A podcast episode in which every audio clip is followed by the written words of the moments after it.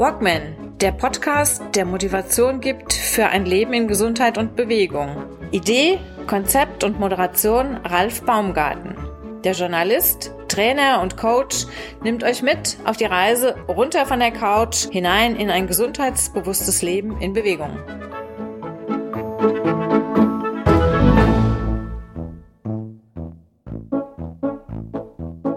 Walkman Podcast Nummer 150.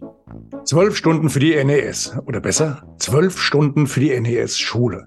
Eine kleine Jubiläumsepisode, die 150. Audioaufnahme und zugleich die 60. YouTube-Veröffentlichung. Ich verbinde sie mit einem neuen Benefits-Projekt. Wer den Walkman-Podcast schon länger verfolgt und es gibt tatsächlich Zuhörerinnen, die alle 150 Episoden angehört haben, Big Respect.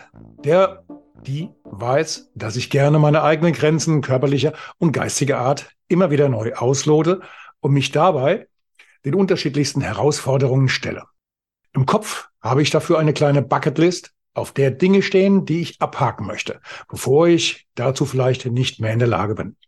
Der Zahn der Zeit, er nagt an jedem von uns und niemand weiß genau, wann ihm die Stunde schlägt. Wie endet der gleichnamige Film? Sie schlägt auch dir, also in meinem Fall ganz egoistisch mir. Neben all den vielen Dingen, die ich in meinem Leben noch erledigen möchte, hat mich in den vergangenen Monaten ein Thema nicht mehr losgelassen, über das ich in meinem Lieblingspodcast, im amerikanischen Rich Roll Podcast, gestoßen bin. In ihm unterhielt sich Moderator Rich Roll im vergangenen Herbst mit dem Extremsportler, zehnfachen Weltrekordhalter und Buchautor Colin O'Brady. Dessen Motto lautet The Impossible First, das Unmögliche zuerst. In seinem jüngsten Buch, The 12-Hour Walk, schildert er, was es in Körper und Geist bewirkt, sich auf eine zwölf Stunden dauernde Reise ins eigene Ich zu begeben. Zwölf Stunden zu Fuß unterwegs, startend von der Haustür aus. Im Idealfall alleine und lediglich versorgt mit ein bisschen Kleingeld, einem Handy auf Flugmodus einer leichten Verpflegung an Speis und Trank, Wechselsocken und eventuell einem Blasenpflaster. Alleine, ohne Ablenkung und gegen die Zeit und den inneren Schweinehund. Geht das? Zwölf Stunden Sport oder Bewegung am Stück kenne ich von, von meinen Ironman und Challenge Langstrecken. Ich weiß, das kann ich schaffen. Das ging auch schon mit angebrochenem Fuß und Unfall. Entscheidend war letztlich immer der Wille. Wer unbedingt von A nach B will, der kann das auch schaffen. Entscheidend ist das persönliche Tempo. Und das gebe ich vor, nur ich.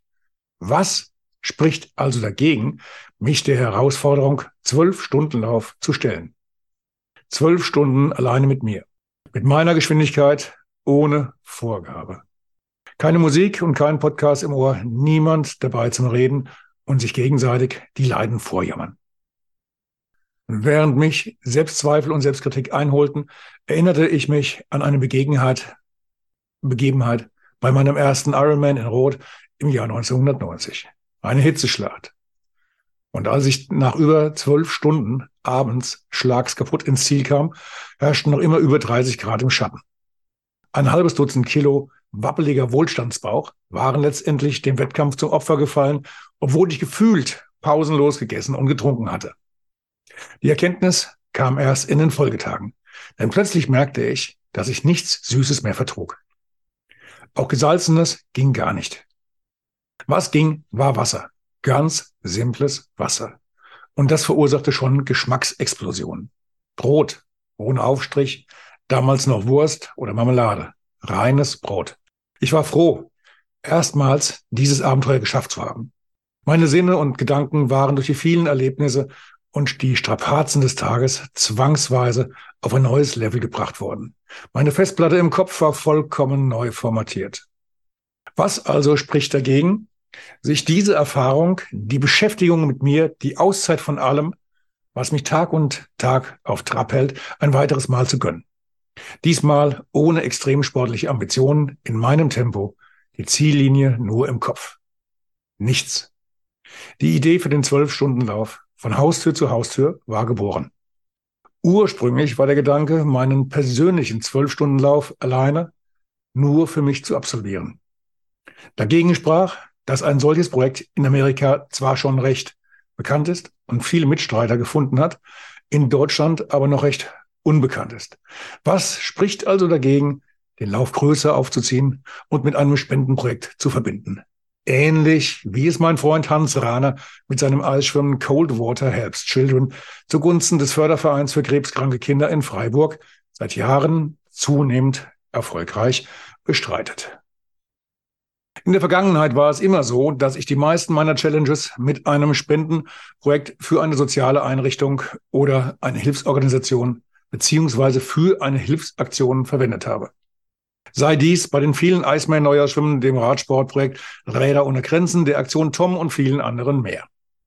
Nun bekomme ich in dieser wirklich sehr turbulenten und traurigen Zeit täglich E-Mails von zahlreichen Hilfsorganisationen. Spendenaufrufe, Aufforderungen zu aktiver Unterstützung in vielerlei Hinsicht. Es blutet mir dabei das Herz, all diese Mails zu lesen und zu sehen, dass meine Kräfte begrenzt sind und ich immer nur einen Teil mit meinen bescheidenen Mitteln unterstützen kann. Mitten in diesen Überlegungen erreichte mich die jüngste Pressemitteilung von Helping Hands e.V., eine Organisation für Entwicklungszusammenarbeit. Was mir dabei besonders gefiel, Helping Hands sitzt praktisch in der Nachbarschaft und zwar im hessischen Gelnhausen. Zumindest von den Pressemitteilungen her kannte ich diese Organisation also schon seit Jahren und war immer beeindruckt von all den Projekten, die sie weltweit unterstützte. Es sprach also gar nichts dagegen, direkt Kontakt aufzunehmen und mein Projekt vorzuschlagen. Ich stieß auf offene Ohren und schnell kam ich ins Gespräch mit Dor Dorothea Schwandner, zuständig für die internationalen Projekte. Mit ihr führte ich ein Gespräch über die Arbeit von Helping Hands im Libanon, genauer gesagt die Unterstützung einer Schule im von Krisen gebeutelten Beirut. Dort unterstützt Helping Hands die NES-Schule, eine Oase des Friedens und der Ruhe für zahlreiche Kinder und Jugendliche. Wirtschaftskrise, Bürgerkrieg, kriegende Nachbarländern und Erdbeben gefährden massiv die ambitioniert geführte Einrichtung. Geld fehlt an allen Ecken und Enden. Dorothea Gschwandner zeigte sich überzeugt von meinem Vorschlag für ein gemeinsames Projekt. Wenn sie in wenigen Tagen wieder in den Libanon fliegt, wird sie von dort aus einen Vorortbericht liefern. Mehr dazu im anschließenden Gespräch mit ihr. In ihm berichtet sie aus eigener Erfahrung über die Lage vor Ort. Das Spendenprojekt Zwölf Stunden für die NES-Schule soll helfen, diese Oase des Friedens zu bewahren. Denjenigen, die sich für das Projekt des Zwölf-Stunden-Laufes interessieren und sich im April auf die Socken machen wollen, biete ich außerdem an. Gerne helfe ich bei der Planung eures Projektes. Kontaktiert mich einfach. Ihr habt es gerockt und habt es geschafft. Schickt mir nach Abschluss eures ganz persönlichen Laufes ein kurzes Handyvideo mit eurer Botschaft an meine Hörerinnen und Zuschauerinnen. Wie ging es euch? Wie erging es euch? Was habt ihr erlebt und welche Erfahrungen nehmt ihr mit aus dieser Challenge? Was habt ihr im Vorfeld euch ausgemalt und wie ging es euch für euch aus? In den folgenden Episoden des Walkman Podcasts werde ich das Projekt weiter vorstellen und auf Wunsch auf Fragen und Anregungen eingehen. Also, wenn ihr dieses Projekt gut findet, wenn ihr gerne mitwandern würdet, wenn ihr die Schule unterstützen möchtet, egal wie, wenn ihr dafür oder dagegen wettet, dass ich diese Challenge selber packe oder nicht packe, dann spendet. Tut ein gutes Werk. Übrigens, nichts hält euch davon ab, zu spenden, auch wenn ihr nicht direkt mitlaufen wollt. Wenn ihr das Projekt gut findet, gibt es keinen Grund, nicht auf die Homepage von Helping Hands zu gehen und dort direkt unter Spenden das Projekt 12 Stunden für NES zu unterstützen. Liebe Freunde des Walkman Podcasts, bleibt wach, gesund und aufmerksam. Oder in diesem Fall, macht mit, unterstützt das Projekt und spendet nach euren Möglichkeiten. Gönnt euren Problemen eine Auszeit von euch. Überwindet eure eigenen Grenzen und formatiert eure mentalen Festplatten neu. Ich bin gespannt. Und nun direkt hinein ins Gespräch mit der beeindruckenden Dorothea Gschwandner, die uns aus eigener Erfahrung berichtet, wie die Situation vor Ort in der NES-Schule in Beirut ist. Los geht's. Dorothea Schwandner ist meine heutige, meine heutige Gesprächspartnerin im Walkman Podcast, im Jubiläumspodcast Nummer 150.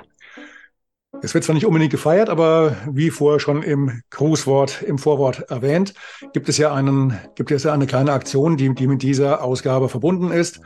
Und zwar dieser Zwölf-Stunden-Lauf zugunsten eines, eines äh, Projektes. Und zwar soll dieser, soll der Erlös aus diesem Lauf in der Hoffnung, dass möglichst viele Läuferinnen und äh, ja, Spaziergeherinnen, Wanderer ähm, da mit dran beteiligt sind. Dieser Erlös soll einer Schule im Libanon ähm, zugutekommen.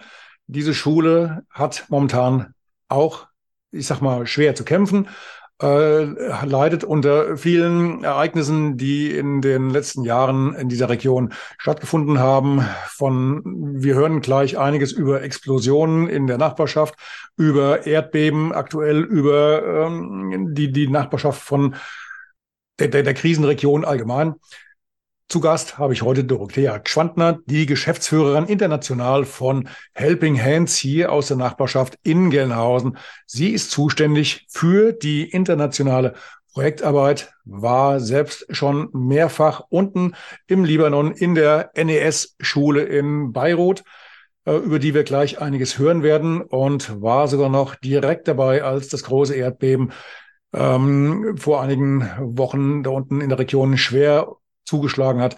Und die Ausläufer waren ja bis in den Libanon deutlich zu spüren. Erstmal herzlich willkommen. Wir gehen jetzt gar nicht mal drauf ein, warum man darüber hier in den Medien relativ wenig hört oder gar nichts hört. Wir reden heute jetzt nur erstmal über die Schule. Sie ähm, werden mir gleich, hoffe ich doch, oder uns gleich ein bisschen was erzählen über diese Schule, warum das ähm, auch Sinn macht, eine solche Einrichtung dort unten zu unterstützen, auch wenn dort nicht alle Häuser zusammengebrochen sind und die Situation vielleicht noch ein bisschen anders ist. Aber also erstmal herzlich willkommen. Schön, dass Sie, sich die Zeit genommen haben. Schön, dass Sie da sind. Hallo. Hallo. Sie leiten diese Projektarbeit von Helping Hands. Fangen wir vielleicht ganz vorne an. Was genau ist Helping Hands? Also Helping Hands ist ein ähm, Verein oder eine Organisation für Entwicklungszusammenarbeit wir haben, ähm, wir unterstützen Projekte in verschiedenen Ländern, also im Prinzip weltweit, ähm, aber sind natürlich im Moment nicht in allen Ländern vertreten ähm, und konzentrieren uns vor allem auf, ähm, auf nachhaltige Arbeit, also ähm, Projekte, die wirklich langfristig ähm, das Leben von den Menschen ähm, verändern. Ähm, ist auch so unser Claim oder Namenszusatz ist wirkungsvoll helfen, nachhaltig verändern, um das eben auch ein bisschen hervorzuheben. Mhm. Wie viel, wie viele Menschen sind daran beteiligt? Der Verein ist wie groß? Also der Verein ist relativ klein. Wir sind hier in, ähm, in Deutschland eigentlich nur äh, fünf Teil, Teilzeitstellen, die, ähm, die hier ähm, die Arbeiten machen. Ähm, das liegt aber daran, dass wir ausschließlich, also vor Ort ausschließlich mit einheimischen Mitarbeitern zusammenarbeiten. Also die Arbeit vor Ort wird immer von Leuten aus den Ländern ähm, direkt gemacht oder und, und halt auch Zusammenarbeit mit lokalen NPOs, dann ähm, Non-Profit-Organisationen. Gut, als wir uns das erste Mal jetzt unterhalten hatten, ähm, und ich bei Ihnen anfragte, ob denn da Interesse besteht, ähm, sich an dieser Benefizaktion mit einem leicht, mit einem sportlichen Hintergrund ähm, zu beteiligen.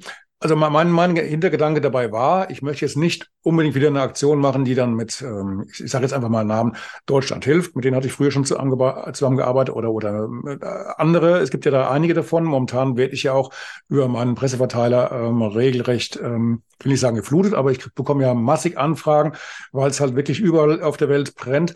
Und ich hatte mir halt gesagt gehabt, ich möchte ganz gern mit jemandem zusammenarbeiten oder die Zusammenarbeit vorschlagen, der halt möglichst auch greifbar ist und äh, vielleicht noch optimalerweise aus der Nachbarschaft. Das ist bei den meisten ja nicht. Und irgendwie kam ich da doch relativ schnell auf Sie in Gelnhausen.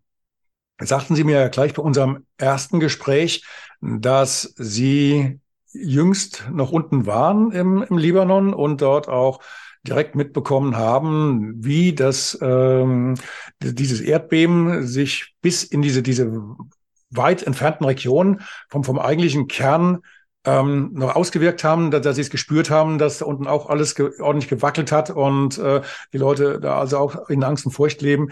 Es ist ja nicht alles, wie gesagt, die haben ja auch ihre Vergangenheit. Ähm, gerade im Libanon ist ja nicht gerade eine der, der ruhigsten Regionen hier in, auf, äh, auf der Welt. Wie war das für Sie? Also es ist ein Erlebnis, was ich nicht so oft haben muss. es war schon ziemlich beängstigend. Es war ja mitten in der Nacht. Ähm, und ähm, ein Problem im Libanon ist, dass da praktisch überhaupt keinen Strom mehr gibt. Also der, der, der normale Strom kommt so ähm, vielleicht eine Stunde pro Tag oder so. Ähm, und ähm, die meisten Leute haben Generatoren, die sind nachts aber aus. Das heißt, als das Erdbeben kam, ähm, hat man natürlich schon sehr, sehr deutlich gespürt, dass es ein Erdbeben ist. Und weil aber kein Strom war, konnte ich jetzt nicht irgendwie nachgucken, ähm, konnte ich mit niemandem kommunizieren oder ja, schauen, was eigentlich äh, passiert war ähm, und einfach das, das Unwissen, ob das jetzt nur ein Vorbeben ist oder ob sowas im Libanon vielleicht regelmäßig passiert. Ähm, ja, das war schon ziemlich unangenehm. Ähm, Im Endeffekt war es für mich nicht so schlimm, weil ich in einem relativ guten Gebäude ähm, geschlafen habe. Ähm, aber viele von unseren Kindern, ähm, die, also die Kinder von der von der NES-Schule, ähm, die wohnen ähm, in den in den Stadtteilen von der von Beirut, die ähm, extrem alte Gebäude sind und die vor allem auch in Hafennähe sind. Da sind die Gebäude sowieso schon beschädigt wegen der Explosion. Ähm, und da war das Erdbeben viel viel stärker zu spüren. Ähm, und es sind quasi alle rausgerannt. Es waren gerade die schlimmsten Unwetter, ähm, Regen, äh, also Gewitter, die ich seit langem mitbekommen hatte. Deswegen bin ich auch nicht rausgegangen.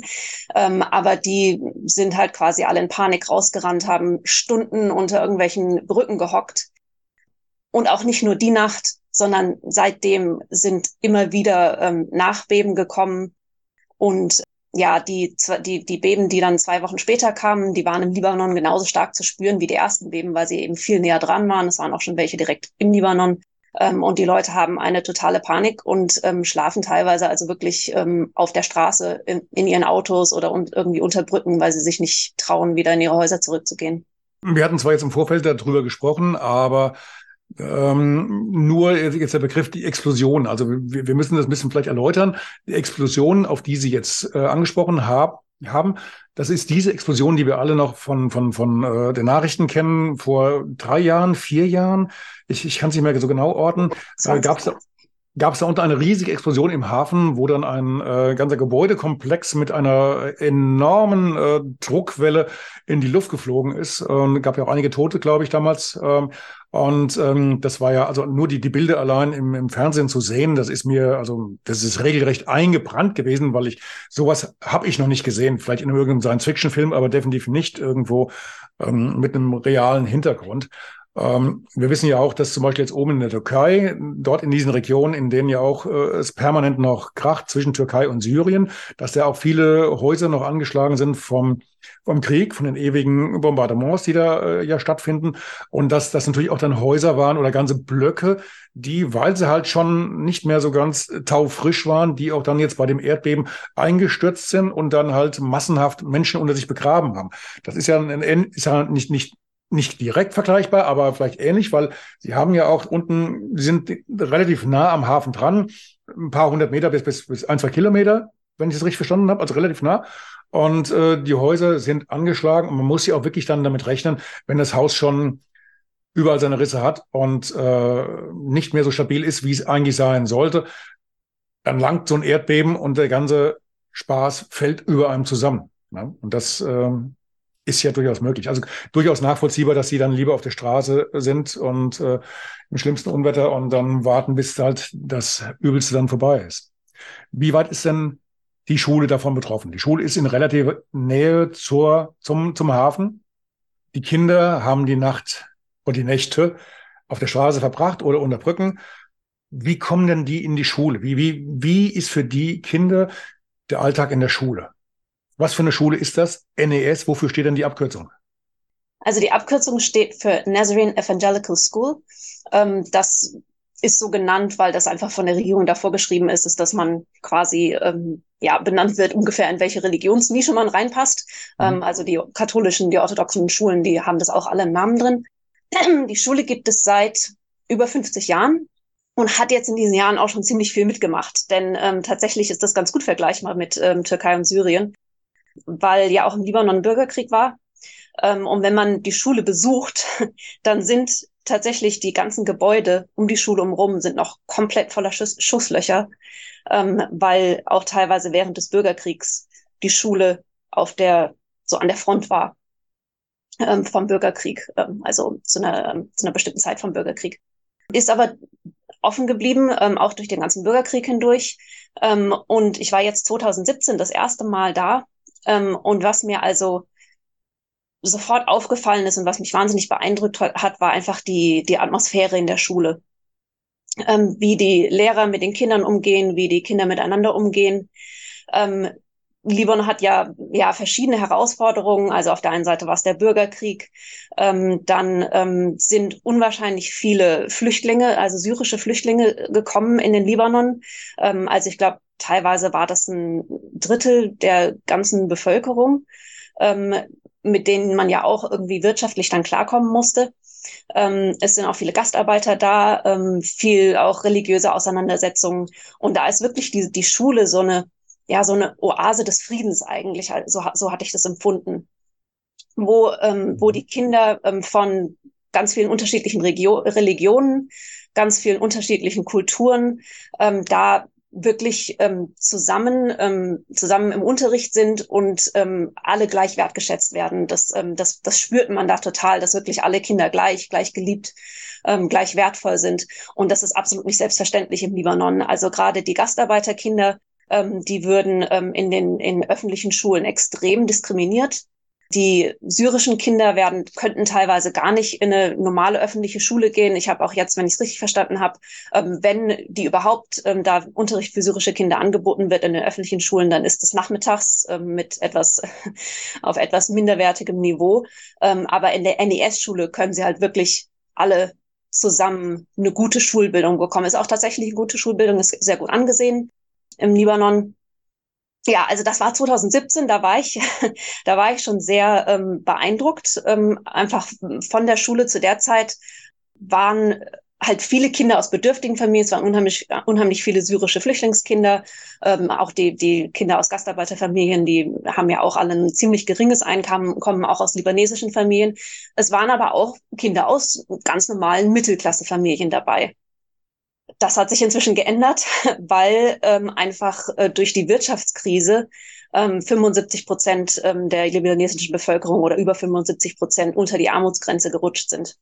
Das heißt, inzwischen sind eigentlich alle Kinder an dieser Schule ähm, ziemlich bedürftig. Ich war ähm, Ende 2019 da, da hatte ähm, war mein zweiter Besuch, da hatte gerade die Revolution angefangen und da war noch relativ viel Hoffnung, dass sich die, dass sich die Lage bessert.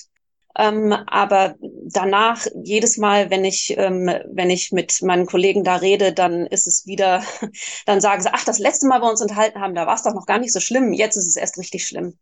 Ähm, also die Wirtschaft, die geht so absolut den Bach runter. Das Ge ein Gehalt, was vielleicht vorher 1000 Dollar wert war, ist jetzt vielleicht noch ungefähr 50 Dollar wert. Also wir beschweren uns hier ja darüber, dass die Milch von, keine Ahnung, 70 Cent oder so auf einen Euro gestiegen ist.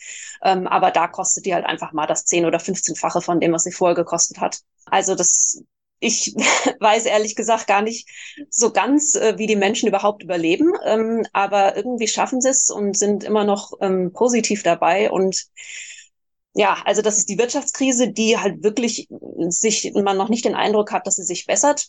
Wobei, wenn ich ganz kurz unterbrechen, wenn ich ganz kurz unterbrechen darf, korrigieren Sie mich. Ich glaube, denn Libanon ist ja auch noch das Land da unten in der Region, das die meisten Flüchtlinge mit aufgenommen hat. Ne? Also die Menschen haben selbst relativ wenig äh, zu essen und äh, an, an Lebensqualität und haben aber die Türen offen für, für diejenigen, die noch mehr in Not sind äh, als sie.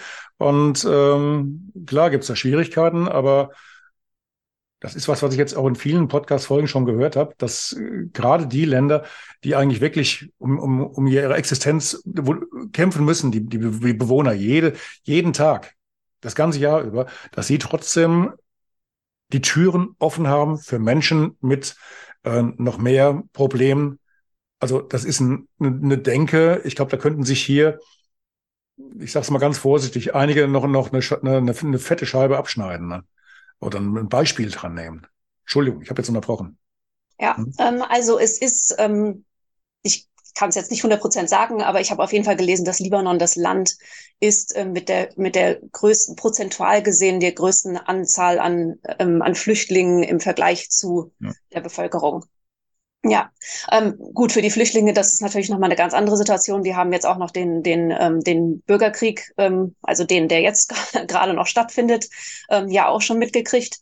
Ähm, im, Im Moment sind ungefähr die Hälfte der Schüler an der Schule sind entweder syrische Flüchtlinge oder Kinder aus Gastarbeiterfamilien. Das ist so von Jahrgang zu Jahrgang ein bisschen unterschiedlich. Ja, also ähm, das sind halt so ein bisschen ein paar von den Herausforderungen, die, ähm, die die Schule durchgeht. Und dann kam, wie ja schon jetzt erwähnt wurde, kam die diese Explosion. Die Schule ist äh, ziemlich nah am Hafen, da ist also vielleicht maximal noch ein Stadtteil dazwischen. Und ähm, in der Explosion sind also sämtliche Scheiben, Türen und so weiter rausgeflogen in der Schule. Es musste sehr viel saniert werden. Ähm, es sind auch definitiv noch Risse im Gebäude. Wie schlimm die jetzt sind, das äh, versuchen wir gerade rauszufinden. Es war jetzt letzte Woche war ein Ingenieur da, der das überprüft hat. Da habe ich jetzt die Ergebnisse noch nicht. Auch viele von den ähm, von den Häusern von äh, von den Kindern, die in die Schule gehen, ähm, waren ähm, teilweise völlig zerstört oder zumindestens ja, Fenster, Türen und so weiter. Ähm, es haben auch viele Kinder Angehörige verloren oder einige Kinder ähm, in der Explosion. Es sind, glaube ich, zwei, zwei, dreihundert Menschen umgekommen und ähm, Tausende waren verletzt. Ähm, und ich kann mich noch dran erinnern, als ich dann hinterher hinterher mit der Schulleiterin geredet hat, ge äh, gesprochen habe darüber, die auch gesagt hat, also wir, ja, wir wissen einfach nicht mehr weiter. Wir können uns kaum wir können uns auch kaum Brot für unsere Kinder leisten. Wie sollen wir da jetzt unsere Stadt wieder aufbauen? Ähm, jetzt so direkt nach der Explosion. Und da war, da war dann auch so ein bisschen die Aussage, so das Einzige, was uns jetzt noch fehlt, ist ein Erdbeben. Ähm, ja, das, das ah, lieber Gott. Ähm, und ja, auch wenn jetzt im Libanon, also es sind, glaube ich, jetzt schon ein paar Häuser, in die die Menschen auch nicht mehr rein dürfen, weil die jetzt durch das Erdbeben strukturell so stark beschädigt wurden, dass sie, ähm, dass sie nicht mehr bewohnbar sind. Das ist jetzt ver natürlich vergleichbar mit der Türkei. Ähm, und Syrien ist das, ist das fast nichts. Ähm, aber es ist eine wahnsinnige Angst und Panik. Und ähm, es wird eben auch die ganze Zeit davon gesprochen, dass ähm, auch den Libanon ähm, sehr bald ein großes Beben ähm, treffen wird. Und da sagen die Leute dann auch, ja, also wenn das passiert, dann gibt's keinen Libanon mehr. Ja, und einfach damit, ähm, ja, auch mit dieser, diesem Bewusstsein zu leben, das ist halt im Moment gerade wirklich eine Herausforderung für die Familien, aber eben auch für die, ähm, für die Lehrer in der Schule ähm, und die Schulleitung, um zu sehen, wie sie damit umgehen, wie sie den Kindern halt wirklich helfen, trotzdem noch einen einigermaßen normalen Alltag nachzugehen. Und haben da aber jetzt natürlich auch über die letzten Jahre schon relativ viel Erfahrung, denn Traumaseelsorge ist halt schon seit Jahren ein ganz, ganz großes Thema in der Schule. Das war ja auch, glaube ich, der einer der Schwerpunkte gewesen in dem letzten Pressebericht, den Sie mir geschickt hatten. Da hieß es ja auch, ähm, die Kinder leiden praktisch alle an, an äh, dem einen oder anderen Trauma. Verwundert ja auch nicht die Bohne, wenn, wenn ich Ihnen hier so zuhöre, was die da alles äh, mitmachen müssen. Mich wundert dass die überhaupt noch nachts schlafen können, dass die, dass sie in, halbwegs in Ruhe schlafen können. Also so, so vier Tage Woche, Sabbatical und Me-Time ist da, glaube ich, kein Thema, oder? Ja, und äh, ich glaube, im Moment schlafen sie auch nicht so sonderlich gut. Mhm. ähm, ja, also das ist, es ist ein sehr großes Thema. Ähm, was auch ein großes Thema ist, ist, ähm, ist das Trauma von den Eltern. Ähm, ich hatte mich jetzt, bevor, als ich noch im Libanon war, habe ich mich nochmal mit der Schulpsychotherapeutin zusammengesetzt, ähm, die ähm, jetzt seit, keine Ahnung, seit zwei, drei Jahren also ungefähr um die Zeit Explosion rum, hat die Schule also auch wirklich eine Psychotherapeutin angestellt. Ähm, und die hat gesagt, dass was ganz schlimm ist, ist nicht nur das Trauma von den Kindern, sondern ähm, dass die Eltern überhaupt nicht wissen, wie sie mit ihrer Angst umgehen soll, auch überhaupt ihre, mit ihren Gefühlen umzugehen, ihre Gefühle zu zeigen und eben dann auch auf die Gefühle der Kinder einzugehen. Und ähm, gerade jetzt im Zusammenhang mit dem Erdbeben ähm, saßen die Eltern die ganze Zeit nur da, so mit der Tasche gepackt ähm, und ähm, warten im Prinzip darauf, dass irgendwas Schreckliches passiert.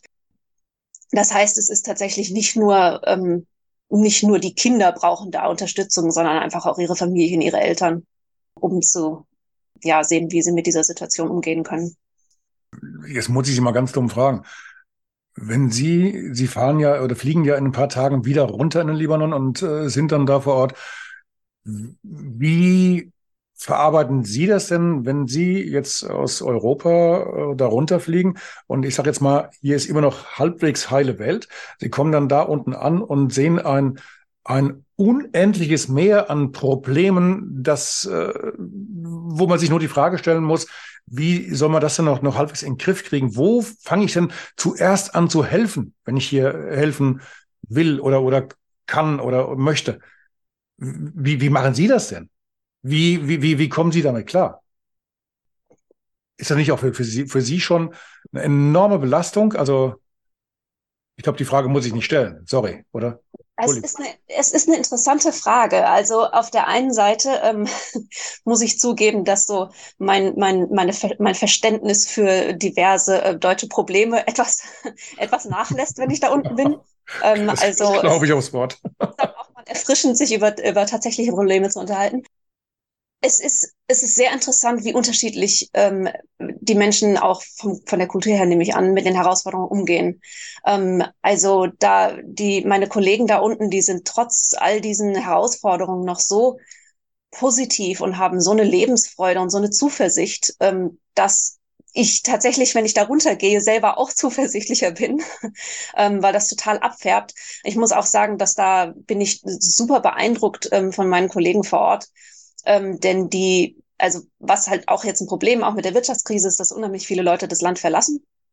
Und auch meine Kollegen sind, das sind gut ausgebildete Leute ähm, mit viel Berufserfahrung, die könnten überall in der Welt vermutlich einen Job kriegen, aber sie bleiben da, weil ihnen die Kinder wichtig sind, weil ihnen die, ähm, ja, der Dienst an der Schule wichtig ist und weil sie halt auch wirklich ähm, sehen, ähm, es gibt Lösungen und wir machen weiter und ähm, das ist unwahrscheinlich ermutigend. Ähm, und einfach in Gesprächen, weil ich meine, ich fliege da ja sowieso nicht hin, um ihnen zu sagen, was die jetzt, äh, wie sie jetzt ihre Probleme lösen ähm, sollten, sondern höre von ihnen, von, von meinen Kollegen vor Ort, ähm, was ihre Lösungsansätze sind und schaue dann halt, inwiefern ich sie da und, und da unterstützen kann. Ja, aber das, ähm, das beeindruckt mich einfach immer wieder, wie, ähm, wie die Menschen da mit, ähm, mit dieser Situation umgehen. Diese Aktion, der Zwölf-Stunden-Lauf, dient ja dazu, auch die, den einen oder anderen Euro einzusammeln, um dadurch dann ähm, ihre Projekte dort unten ein bisschen zu unterstützen, soweit es geht, in der Hoffnung, dass natürlich möglichst viele Menschen mitmachen oder, oder manche sich freispenden oder wie man immer das nennen will, dass auf jeden Fall auf ihr Problem aufmerksam gemacht wird und dass sie da die eine oder andere Unterstützung davon kriegen. Was wären denn so die, die dringendsten Themen, die Sie jetzt vor Ort angehen müssen? Was, was ist das Allerwichtigste? Erstmal die Ernährung oder, oder mehr äh, die, die Traumabehandlung oder äh, die Eltern, das Gebäude. Ich, das ist ja, die Liste ist ja ewig lang. Also so wirklich beurteilen, was jetzt das Wichtigste ist, ähm, das fällt mir jetzt auch schwer. Ähm, ich meine, klar, wenn sich jetzt herausstellt ähm, durch die, die Prüfung, die Sie gerade hatten, ähm, dass das Gebäude ähm, eine Gefahr darstellt, dann ist das natürlich eine sehr dringende Sache, ist, dass es genügend saniert wird, dass, ähm, dass die Kinder auch in einem, in einem etwaigen Erdbeben da drin sicher wären. Was, glaube ich, unwahrscheinlich wichtig ist, das klingt jetzt vielleicht ein bisschen prosaisch, aber einfach, dass der normale Schulbetrieb weitergehen kann, ähm, weil das ähm, den Kindern unwahrscheinlich viel Halt gibt, wenn sie ganz normal ähm, jeden Tag in die Schule gehen können. Also das äh, unterstützen wir zum Beispiel, das fördern wir durch Stipendien ähm, für die Familien, die sich ähm, das Schulgeld nicht leisten kann, was im Moment halt so ziemlich fast alle sind. Ähm, aber der, als wir das, ein, so, so ein Studienfonds nennen wir das, ähm, als wir das eingerichtet haben, da waren es noch nicht alle Familien. Und im Rahmen dessen natürlich auch die Traumaseelsorge. Ich will jetzt auch nochmal mit ähm, den Kollegen vor Ort reden, inwiefern wir da die Familien mit integrieren können, wie ich gerade beschrieben habe, dass ähm, das halt unheimlich wichtig ist.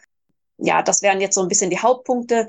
Ähm, wir haben schon ähm, auch schon gefördert, dass die Kinder, keine Ahnung, einmal im Monat oder sowas ähm, eine nahrhafte Mahlzeit in der Schule bekommen. Das ist halt eine relativ teure Angelegenheit. Aber das hilft auch unheimlich, weil halt viele Kinder zu Hause nicht mehr genug zu essen bekommen. Bin gerade so ein bisschen sprachlos. Also, wie gesagt, die Aktion läuft. Wir hatten uns jetzt gerade nochmal auf das Datum geeinigt oder auf diesen, diesen, diesen äh, zeitlichen Spielraum vom Sonntag, dem 2. April bis Sonntag, den 9. April. Wir haben das jetzt auch gerade nochmal um eine Woche nach hinten geswitcht, ähm, damit wir äh, den gerade den Vätern und Müttern auch nochmal die Gelegenheit geben, äh, damit zu laufen und ähm, für, für sich auch ein bisschen was mit rauszuholen, verbunden natürlich mit ähm, der Spende für den guten Zweck ähm, weil halt diese Woche gerade hier bei uns in Hessen zum Beispiel auch jetzt Ferienwoche ist, ähm, die Woche vor, vor Ostern oder die Woche zu Karfreitag äh, in Richtung Ostern. Und ähm, ja, Sie hatten noch was noch gesagt gehabt, die Schule in Beirut ist informiert über diese Geschichte. Die freuen sich natürlich. Die Schüler und Lehrer und werden zum Teil auch selbst mitlaufen, allerdings in einer etwas abgeänderten Form. Also die können wir natürlich nicht zwölf Stunden lang jetzt ähm, auf die Strecke schicken, sondern die werden also dann so symbolisch einen kleinen Lauf machen und ähm, ähm, ja, ich finde das mega spannend. Ich bin wirklich äh, gespannt wie ein Flitzebogen, wie das, wie das Projekt ausgeht, ob wir da genug Unterstützung auch finden und auch, ob genug Leute mitmarschieren, genug Spenden reinkommen. Und ja, lassen Sie uns die Daumen drücken. Sie berichten dann aus Beirut im Vorfeld und wir werden vor der, vor der, ähm, vor der eigentlichen Veranstaltung oder vor dieser Veranstaltungswoche nochmal ein kleines Update liefern und dann halt hoffen, auch hoffen, dass die Untersuchung des Gebäudes positiv ausfällt und nicht dann auch die nächste große Hiobsbotschaft für Sie kommt und es dann vielleicht heißt, das Gebäude ist einschutzgefährdet, wenn es wirklich nochmal zum Erdbeben kommt, das wäre natürlich dann der, der kleine Supergau, oder der, der große Supergau. Das wäre der Supergau, ja. Sollten wir noch auf irgendwas hinweisen, was wir jetzt nicht betont haben? Nee, Sie hatten es gerade erwähnt. Ähm, also die Schule ist da gerne dabei, ähm, auch auf ihrer Seite zu laufen. Und das ist auch eine Sache, die mich auch an dem, an dem Projekt, an dieser Schule begeistert, einfach, dass ähm, die nicht sagen, ah, wir haben hier ein Problem und ähm, helft uns doch mal, sondern bei sowas immer gleich ähm, sagen, hey, wir wollen mitmachen, ähm, wie können wir uns beteiligen und ähm, wir sind auch dabei. Also das finde ich vom, finde ich sehr ermutigend ähm, und ich bin ja dann auch vor Ort und mache dann auch mit. Prima. Doch da echt begeistert von dieser Aktion. Wir bleiben in Kontakt und drücken wir uns auf beiden Seiten die Daumen, dass es funktioniert. Ich werde mein Bestes geben. Dann danke ich Ihnen erstmal für das Gespräch und ja, bis die Tage.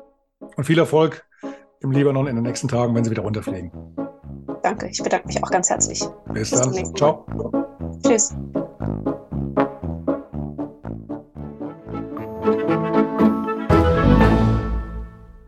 Eine kurze Bitte zum Schluss. Hat dir diese Folge gefallen? Dann abonniere bitte meinen Podcast bei Apple, Spotify oder dem Anbieter deiner Wahl und hinterlasse mir nach Möglichkeit gerne eine 5-Sterne-Bewertung. Du möchtest mir einen Kommentar geben oder mich direkt kontaktieren? Dann tu dies über Facebook Messenger oder per E-Mail. Die Adressen findest du in den Show Notes. Ich danke dir fürs Zuhören. Bleib wach, gesund und aufmerksam. Bis zum nächsten Mal. Dein Ralf.